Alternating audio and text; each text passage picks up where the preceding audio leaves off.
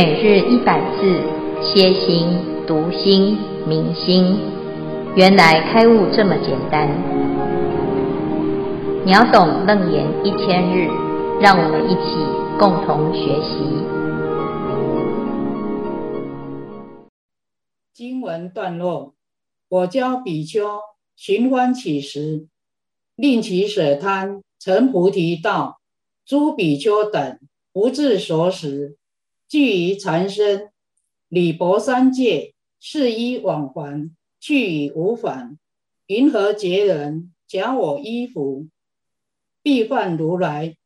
造种种业，皆言佛法，却非出家。具戒比丘，为小乘道，由是一物，无量众生堕无间狱。主题：为教生害。消文一，寻欢乞食，照一切的行走次序来取食，不一定有特定的对象，因为取食就不用积集财物，他的目的就是舍弃心中的贪欲。二，必犯如来，打着佛陀招牌，穿着身众服，为人家处理事情，但他真正所作所为是追求名闻利养。三，具戒比丘，受具足戒的比丘，指的是出家人受持的戒律。消文至此，恭请建辉法师慈悲开示。诸位全球云端共修的学员，大家好，今天是秒懂楞严一千日第四百零七日，我们今天要来谈这个没有持戒的危险，因为阿难他问了一个问题，他说：“我们在末世的修行人，如果真的要修行啊，啊，其实险象环生，如何能够安全？啊，那佛陀就说，要修行到非常的有成就，这中间呢，就要有三种保护自己的法门，第一叫做戒，第二叫做定。”第三叫做慧，这彼此之间呢是有一个连带关系。那最重要的是戒，所以在这里呢就谈到戒有四种根本的教戒，如果能够把它持守得很清净，那你一定就是很安全哈。那这其中呢就是第三个啊，戒偷。佛陀讲啊，世间的众生通通都一样哈，只要心。不起偷心，那则就可以不随起生死相续。汝修三昧，本出尘劳。如果偷心不除啊，就会落入邪道，而且跟邪道相应。不管是精灵，或者是妖魅，乃至于被妖魅所附着的邪人，都很多啊！啊，炽盛在世间。在这个世间，很多邪道啊，啊，那他就会把自己呀、啊、真实的邪术、邪心藏匿起来。藏匿在哪里呢？藏匿在出家人的身身里啊。就什么意思？就是他要骗取大众的信任。那他就最简单的啊，就是找大家最信任的对象啊。那从中呢，就来骗取大众的信任，哈，那怕的就是啊，你分不清楚到底他是真的还是假的，哈，所以我们要了解他有一些征兆，有一些状态，哈。第一啊，就是这样子的要挟呢，他到底是真的出家师父呢，还是假的呢？啊，是心是有正念的呢，还是有邪念的呢？啊，那第一个就是他会不会啊有一种奸欺的行为？哈、啊，那奸跟欺呀，哈、啊，就是淫戒跟啊这个偷戒啊，或者是妄语戒，那就是犯戒了。好、啊，犯戒的人呢，哎，就还觉得自己是善知识，而且用很多的谬论来掩饰或者是扭曲解读自己的犯戒的行为。好，甚至于呢，还会颠倒是非，把错的行为做正确的解读。哈，就是我是上人哈，所以我所做的方法，我所施的就是方便啊。那这个方便呢，是因为我要教你啊，那我要啊有一种特殊的方式哈。譬如说酒肉穿肠过啊，每个人都是啊喝酒啊，那吃肉，我也是喝酒吃肉，可是我跟别人的喝酒吃肉不一样，我是佛祖心中坐啊。我的心啊，很有正念，我得上人法啊。这别人是迷失啊，哈，我是很清楚啊。诶，我跟你双修啊，哈，这个修啊是极乐之修，极乐之行啊。好，我们呢彼此之间啊，哈，是没有执念的啊。这个啊，就是很多这种要挟啊，他只要一讲出这种问题呀，啊，你就要赶快远离。为什么？因为你如果还不知道这个是危险的，恐令失心所过之处，其家耗散。你到最后啊，哎，失人又失心啊，最怕的就是中邪了啦，哈。那佛陀呢就说啊，这个情况啊是很严重，好，但是呢，很多人会说这是佛教的哦。好，所以现在佛陀就要发声明了，告诉大家说，其实没有。我教比丘寻方乞食，令其舍贪，成菩提道。佛陀教导比丘之法啊，出家人是什么样子？叫做出家人呢？就是啊，要舍贪。好，那在佛的那个时候呢，佛陀让比丘啊啊出去托钵乞食。那不是就是一种懒惰吗？啊，他都不要自己工作啊，然后他就要来，好像乞丐一样啊啊，叫我们分给他哈。那为什么啊？是不是表示佛陀也是希望僧团是被供养的啊，被养的啦哈？那不管是不是供养哈，是有恭敬心呢，叫做供养；没有恭敬心，叫做布施哈。那如果是这样呢？的确有很多时候啊，诶，会造成一般人的误会啊，他会觉得是不是出家人好吃懒做啊，都不用尽社会义务，每个人都要上班下班赚钱养家啊？那你们出家人呐、啊，每天闲闲的没有事做啊，那还要我们养你啊？那这个到底是怎么一回事？哈？那佛陀就在这边讲啊，比丘啊，通通都是要去托钵乞食，主要的目标啊，原因就是要让他舍掉贪念。第一个，我们刚出家啊，很多人就会怎样啊，有一种没有安全感哈？为什么？因为我们没有收入了啦哈。出家人呢，没有收入哈，那也没有自己的财产，大家一般。会有安全感，安全感的来源是因为，哎呀，我身边有一点钱哈，然后我有财产，你感觉好像很安全哈。其实这是错误的安全感啊，因为呢，大难来时啊，啊，生离死别的时候，你什么都带不走，你以为那是你的东西，其实不是。可是，一般人不知道啊，因为名字就在那边啊，这是我的名字，这身体是我的。呃，我的房子、车子、孩子啊，钱子全部都我的啊，这些都是我的，我可以用它。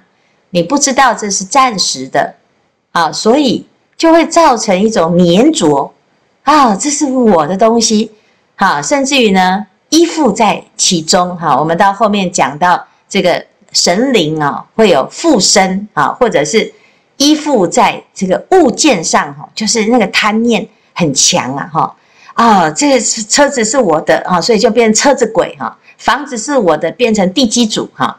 然后呢，这个孩子是我的哈，哎，我就要控制他。哈，这个人呢是我的弟子，我就要依附在他的身上哈，我要给他下符咒哈。那这其实都是贪，所以呢会造成很多的问题。这个全世界的问题都是这样来的。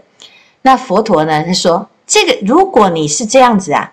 在世间呢，就一直不断的相生相杀，啊，相爱相杀，因为就是一个贪念。好，那你如果要解脱呢，就要从贪念舍掉，那怎么做？每天每天不要眷恋在这个世间，不要增加你的粘着性。所以佛陀发明的这个起食的这个方法，这是非常非常厉害的。因为它从根本上，我们讲食色性也。我们每天吃的东西，它不是固定的，不是你想吃什么就吃什么。我们有钱，然后我们就可以动用我们自己的资源去得到我们想要的。那大家家里面有冰箱啊，那你爱的东西呢，打开一看，里面全部都是你的最爱。那甚至我还可以囤积。如果佛陀的僧团有冰箱啊，那我们就每天呢、就是去看哪一家给我们最多啊，然后每一次都是最丰富的啊，每一次呢就去跟他先化缘一大堆啊。我们有一千两百五十个法师哈、那麻烦你送准备一千两百五十份披萨哈，就这样。那吃不完没关系，我们有冰箱哈。那有冰箱就完蛋了哈，你几百个冰箱都没有用。所以佛陀就说啊，哎，就是起食，今日托钵啊，托钵了每个人最多不能超过七家。今天托钵的，明天不可以重复，别人托过的不可以，另外的人又去托钵，它是有规范的。每一家平均的。结缘，即使他是不同宗教，他不给你供养，你依然要跟他结缘。好，这样子的方式呢，诶，托完多的少的都当天结斋，啊，这带回去重新调配，整个僧团重新调配，重新平均分配，依照我们每一个人的食量，多少就是多少，吃多少，需要多少就是吃多少。你不会再有贪啊，然后吃一次一坐食啊，就是坐下来就吃一餐，好，吃完没有饭后点心啊，因为呢，你要在饭后点心，你还要走三个小时进社会城啊，你怎么会有贪心呢？这样子的生活，你根本不会想到，哎呀，我昨天吃什么？因为昨天吃的，你明天不能再吃。啊，那你今天会得到什么？你没没办法猜测，你不知道。你今天会遇到谁？遇到的是对你好的还是对你不好的？你通通都不能够继续执着它，这是不是最厉害的？这个贪念呐、啊，是很难舍掉的，尤其是我们对于自己的身份，有的是贵族出出家啊，贵族以前都是人家服侍的好好的。比丘要去乞食，他要放下他的面子，他要站在别人的面前，好像就是一种摇尾乞怜。这这样子的得到别人的施舍的同时，他必须要放下他自己是靠别人活着的，这样子的一种自尊，他必须要放下。所以佛陀讲，出家比丘不是乞丐，是起事。那个士呢，就是大士的士，是一个非常有气节的生活，一个尊贵的身份。那目标就是舍掉这些根本上的一种对自我的执念，对身体的执念，对自己的身份的执念，对自己的我相的执念。他的目标是要成就菩提道。你放不下，你很难做一个。很自在的比丘，但是现在这个时代已经不一样了，因为我们有了冰箱啊，我们还有银行啊，我们还有信用卡，我们还有房子啊。哦，现在这个时代呢，已经是一个商业的时代了。哦，我们可以累积累积无数的财富啊。哦，那这时候就会开始分不出来，到底谁是真贪，谁是假贪。哦，谁是没有贪，就看不出来的，因为没有这样子的制度。那来到了中国不一样了啊，乃至于现在呢，也没有真正在托钵乞食的比丘。好，那这个重点呢，是佛陀制定这件这个制度啊，目的是要让所有的比丘在三界当中。啊，能够成就菩提道，要远离贪念，诸比丘等不自守时，寄于缠身，屡破三界。在这个世间，就像是暂时来这边流浪，在旅行。你在三界，你不会眷恋呐、啊。啊，你如果三界里面有房子有家，啊，这个房子呢还是你的财产，那你要走的时候，你放不下的东西多得很呐，每一个都是你的，你放不下，你一定会再来轮回。出家呢，他不要这些，所以呢，连食物你都不要来，再回来吃。不自守时，随缘，有什么吃什么，没有这一餐有，下一餐不一定有，它没有持续性，你不会起贪念，你也不会期待啊，没有就没有啊，就不要吃啊，那有就随缘吃一点啊，所以这样子呢，就是乞食的真实的意义呀、啊，这很苦哎、一般人这不是啊，听到的哇，好可怜啊，好惨哦啊，你看。那你敢不敢来出家？你愿不愿意来出家？这件事情是会让我们真正成道的哦。寄于缠身，那你因为你剩下的生命啊，你要让它不要粘着啊。要怎么样不要粘着？好不容易出家了，就是要成道正果。那怎么样成道正果？就是越来越不粘着，才会成道正果啊。啊，那你如果相反呢？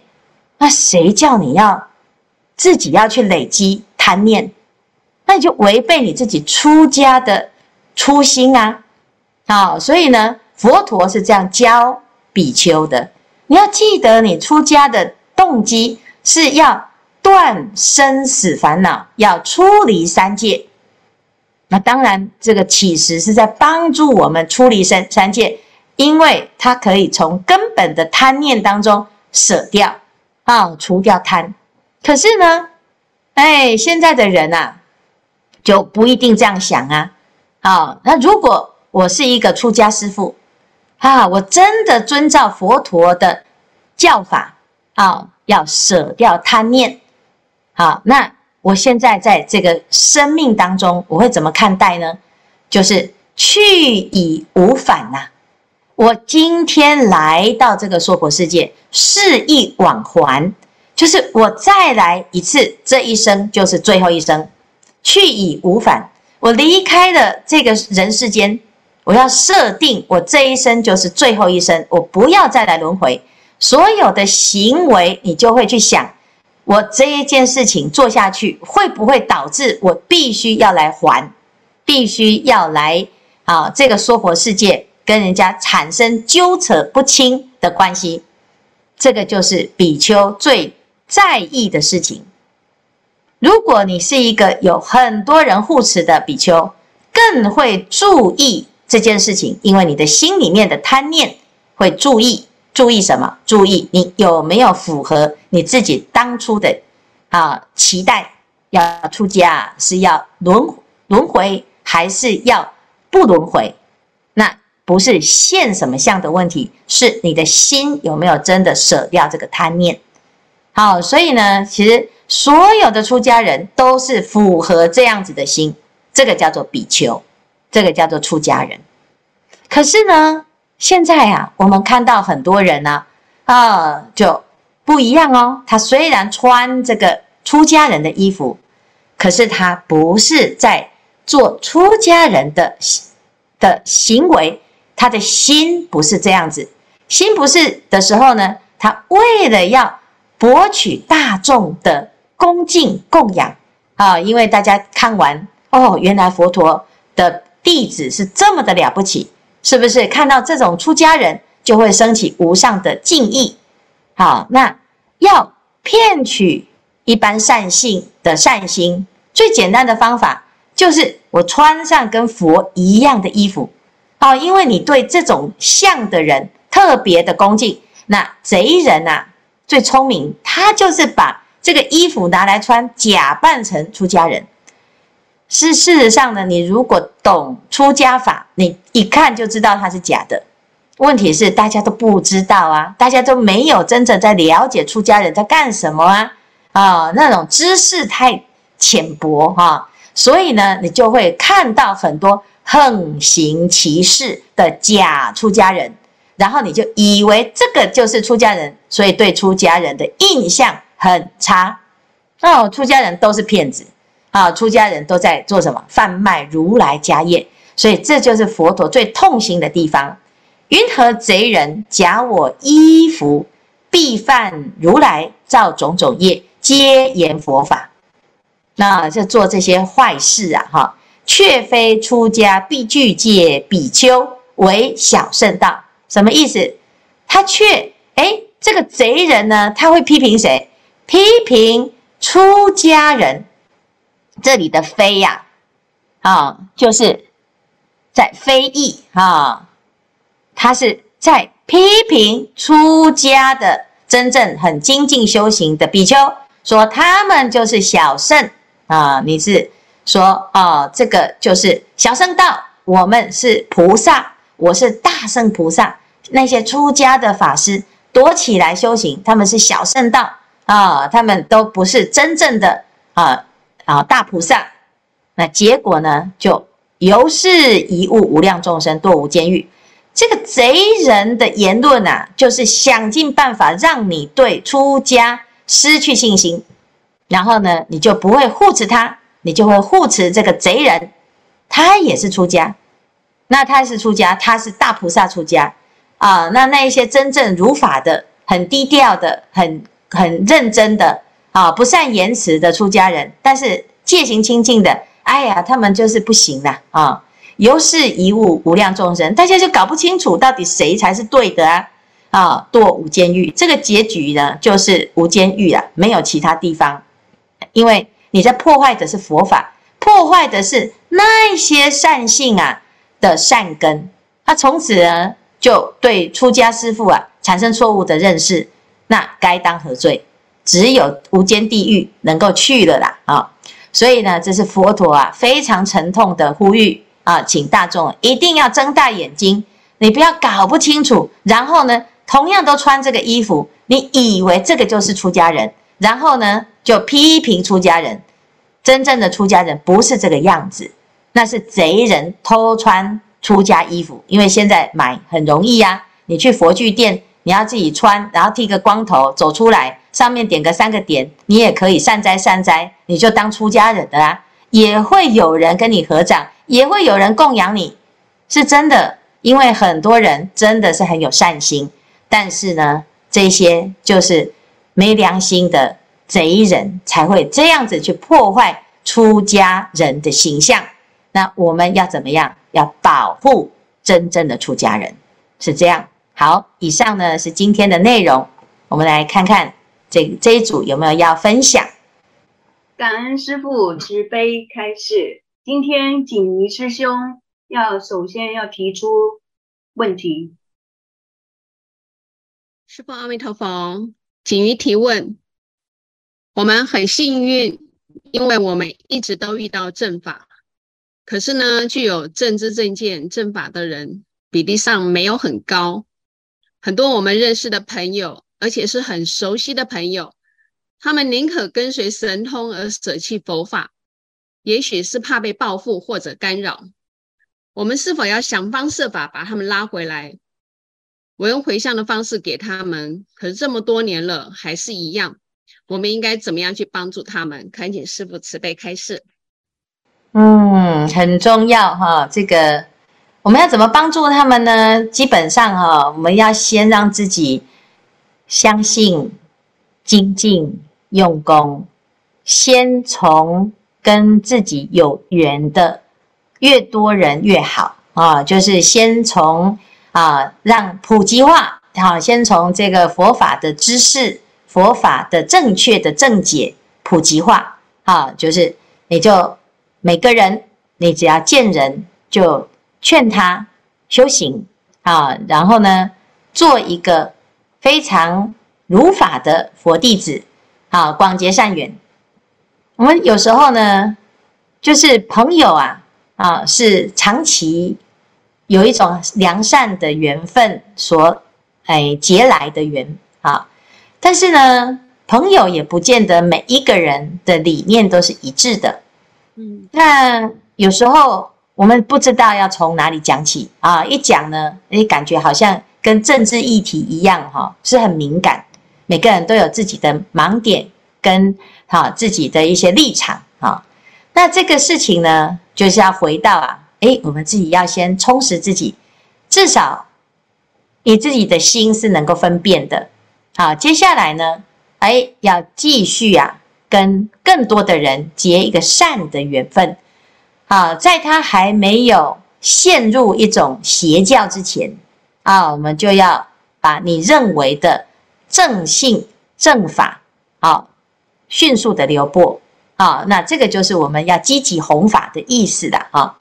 楞严经呢，在这个时代啊，是很容易被灭掉啊，因为一般人听到楞严经就觉得哇，它好难哦，哈。那第二个呢，又觉得说，诶，它是不是？哎，一个假的啊，有的人会这样子说哈，他说它是一个假的经啊，有这种论调啊。但是如果呢，我们还是很积极的在推广啊，把真实的啊义理来做一个很好的诠释，或者是实行，真正实践呐啊，那不需要用嘴巴。很多人他会因为看到你的改变啊，或者是看到你的发心啊，他会感动啊。虽然说有一些朋友啊，啊，他会有他自己的坚持，但是也有一些朋友，的确因为我们的努力，他就会入门，啊，甚至于家人，慢慢的我们在有影响力，所以大部分的人呢，啊，其实都还是有一点善根啊，才会跟我们结缘。那我们就先从广结善缘开始，然后再来就是自己也要精进啊，要真的把这个佛法哈。体会，而且实践，那自然这个因缘就会越来越殊胜哈。我们现在的佛教呢，算是还诶有积极啊，还不够积极，有积极，但是不够积极，那就还要再更积极啊，就是努力努力再努力啊，精进精进再精进。好，那当然有时候我们真的是力有未逮啊，也不是每个人。就可以度完所有的人，连地藏王菩萨都知道地狱不空誓不成佛，他现在也还在努力，但是不妨碍他发广大的愿啊。那如果我们自己啊就觉得啊一定要马上啊啊就要有效果，有时候会变成啊，反而因此而让这样的朋友呢啊他就跟你越来越远啊，那这样子就失去了我们当初的善心。好，所以不要因为宗教信仰的不同而吵架啊，就结了恶缘，这比较可惜哈。因为我们广结善缘，以待后来，他有一天呢，就会有得度的因缘现前。好，好，谢谢景瑜，谢谢，谢谢师父，师傅阿弥陀佛。呃，我是第五组的法波，那我今天要分享我的学习的历程很多元。然后这一生大概都是在外道、邪道中打混。那现在也不太确定自己是正道还是还是外道这样子。小时候呢，爸妈初一十五啊会吃素啊。那听说爸妈说是小时候啊，就是没有小孩，然后去佛光山啊许个愿，说希望能有小孩。然后后来就有了我，所以啊，初一十五会以吃素来还这个愿这样子。然后每年初一还会去佛光山的台北道场走走这样。那我国小的时候啊，很怕鬼，对于死亡非常恐惧，对于死后的世界更是未知。那有一次呢，家里土地公庙看在土地公庙玩玩那个 蜡烛这样子，然后就看到有一本《地狱游记》放在旁边，就很好奇，上面很多图画，就拿回去看。然后看完啊，越看越害怕。然后呢，隔天呢，又去那边玩的时候啊，发现《地狱游记》的旁边啊，有一叠小卡片。那那个小卡片的正面啊，是观世音菩萨的像这样子，然后背后是心经这样子，然后啊，我就拿了一把回家当符咒贴在房间的墙壁上。那当时就不懂，然后每天啊就会念那个后面有注音的那个心经啊，当做是咒语啊，希望晚上不要梦见那些鬼啊，这样子就因为很害怕这样。然后念着念着呢，其实也心经也就能够背了出来，虽然。真的不懂里面在讲什么，但心就安定下来，也没有那么害怕。这应该就是最早和佛法相遇的故事。那国中的时候呢，家里邻居啊接引爸妈去一贯道，那我也跟着爸妈入门一贯道。那那时候啊，就觉得这个仪轨啊非常的神奇，那个点传师啊传法好像很厉害，然后还有那个锦旗时救命的三宝，那时候真的觉得很相信，因为他说你这个不能说出去啊，说出去会怎样怎样，他就觉得哦这个很像很厉害哦，然后还不能够随时随便使用这样子，然后啊那边的素食啊就很好吃这样子，然后后来呢，堂主在我高中的时候啊就去加拿大开荒盗物啊，然后我高中社团活动比较多，那也没有时间再去，然后就渐渐的脱离这样子，然后到了大学啊，班上的同学参加那个清大禅学社。然后因为我自己也喜欢禅宗啊，就觉得有些心动，想去看看。但是后来听说啊，那个参加要去买一个莲花座，那 那个莲花座的费用相当的贵，然后那不是我负担得起，所以我就打消了念头这样子。但是那时候啊，觉得参加禅学社的同学真的好厉害，早上八点到图书馆，一直到晚上十点关门，除了吃饭上厕所，都在座位上念书，那心中心中实在是佩服。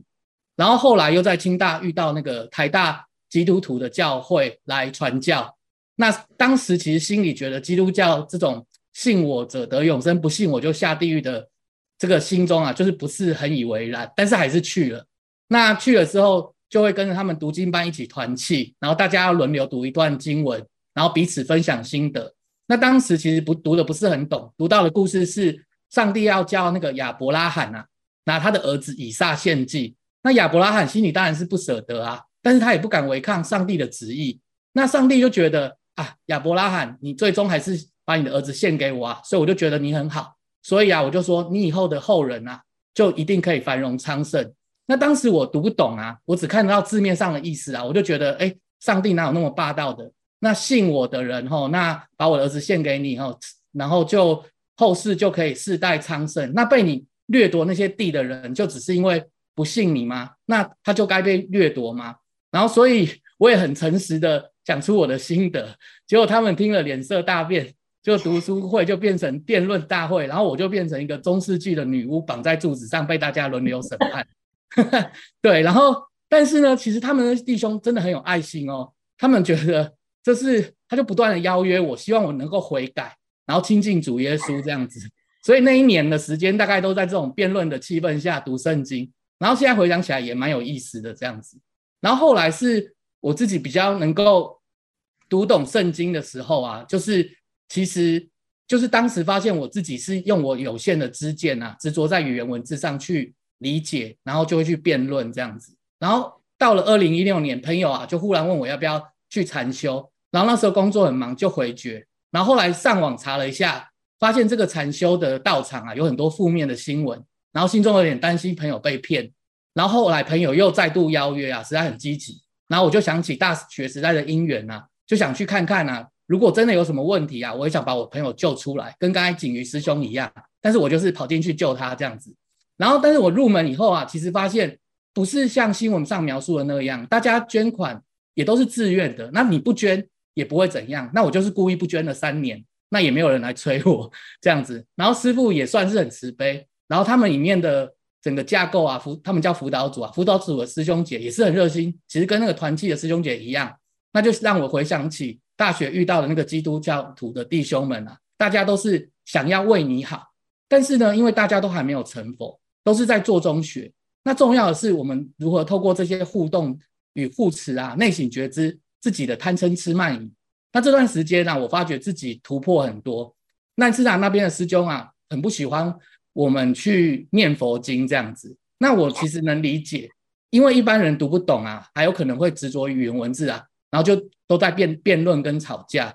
其实啊，这个对于修行可能没有太大的注意，就像我大学去读圣经的样子，所以我尽量也用他们的能听懂的语言去分享我自己的体悟。那前几年因缘际会又参加了某团体的中阿含经读书会，那这个团体很妙，跟那个前一个道场不一样。那这个读读书会呢，其实上是消文会，因为中阿含经很难，翻译的也很烂，呃，不不，对不起，不能这样讲，翻译的也不太不太好，对。然后呢，他们又不能用自己的知见，他一定要以经解经，所以一段经文已经很难了，然后他要贴另外一段经文来解释它，就像师傅之前讲那个消文越消越越长这样子，然后可能为了一两个小一两个字啊，在那边讨论一一个小时，因为里面也没有。人真的懂，然后对，所以就是就是这样，然后然后在里面认识了一位师姐啊，然后跟师姐聊了，她发现啊，我之前都在外道打混啊，然后他很担心，他希望我能够接触所谓的这个正法道场这样子。那我跟他说，其实啊，不是他想的那个样啊，但是师姐就不相信，他就觉得你这个跟基督徒一样说，啊，你要悔改，要亲近正法，不要在那边打混的这样子。然后那我就想想，这不就是众生相吗？大家都执着于自己的知见，而且都是为你好。但是呢，因为自己也不敢去实际的参与哦，了解，可能就呃就是以讹传讹，或者是说就是反正别人说什么就批评啦。然后那我希望我自己不要成为这样的人，所以我就说好啊，那我就来。所以我这也是为为什么我就来了圆道还有法鼓山这样子。然后那当然来了以后就觉得哇好棒哦这样子。然后那参参学楞严经的时候啊，师父就有开示啊。所谓这个心外求法，是为外道。那我那时候就突然体悟到啊，对啊，外道之所以是外道，是因为他们把肉身五蕴当成自己，那就有了自己以内跟自己以外之分嘛。那这样的众生，如果是都是心外求法，那你不管是在正法道场或者是哪个道场，其实这种修行方法就是一个外道的修行法。那楞严经师父有教我们，一开始就是。呃，七就是十呃七处破妄十番显见嘛，心不在内，意不在外，所以事实上一切法一切相啊，都是心的作用。那如果一切法一切相都是自心的作用的话，那哪有心外之分？那就没有所谓的外道而已，一切都在心，所以都是心真心变现的。那这时候又突然想到说，哎，那邪师好像也是如此啊，因为如果都是如果由我们自心去解释的话，那我们自己心如果不正的话。那我可能就像师父刚才开示的，那我有贪念，那我贪念邪师就会与邪师相应。那就像师父说的，真布施不怕假和尚。那如果以事业回到自信上修行上，我们反闻闻自性，这样我们生命中遇到的所有境缘，都可以用来证我们的觉性。那也是不是都能够成为我们成佛的资粮？因为就像师父说的，我们永远不知道来到你面前的会不会是菩萨来示现说法。那以上是我的分享。嗯，感恩师父，请师父开始。嗯，非常好哈，法伯的这个经历也非常有趣哈，从小就一路就到现在，始终都在各个宗教当中游走哈。这个经历跟佛陀很像啊，佛陀也是这样子哈。他出家之后，他也不是马上就成佛，他也是四处去研究去了解。我们只要记得呢，就是自己的修行的动念。啊，最终的目标啊，就是要觉悟，而且要成为一个可以自主做主的觉者啊。那这样子你就不会不会再因为你遇到谁，或者是在哪个宗教里面啊，你就会产生迷信哈。最重要的其实还是你自己的心了，要有智慧啊。那不管你遇到谁呢，其实都是一种缘分。那很多人会因为自己的立场哈，会。产生一种分别跟执念呐，哈，就啊对立。事实上呢，这个世界啊，到最后你会发现，佛陀讲的众生皆有佛性是最真实的道理。哈，那既然众生都有佛性，那就不是你是信什么教的问题啊。那信教只是一种入佛性的不同的渠道。那最终呢，大家都还是要回到自己的本心。啊，这样子就不会产生这些冲冲突跟对立。那会有冲突对立，是没有那个智慧才会产生对人的分类哈。所以一定要回到宗教的本质哈。但是每一个宗教有不同的信念跟修习的体系哈，的确也是我们要选择自己最适合、最相应、帮助自己最多的方法，这也是不为过了哈。那每一个人都想要为别人好，所以他会推荐他自己觉得最好的。那这是好心啊。那自己在修行的当中呢，啊，也是很感恩所有的遇见。那这样子，你的所有的预见都不会白费啊。那怕的就是不知道对还是不对，就盲修瞎练。好，谢谢法伯的分享。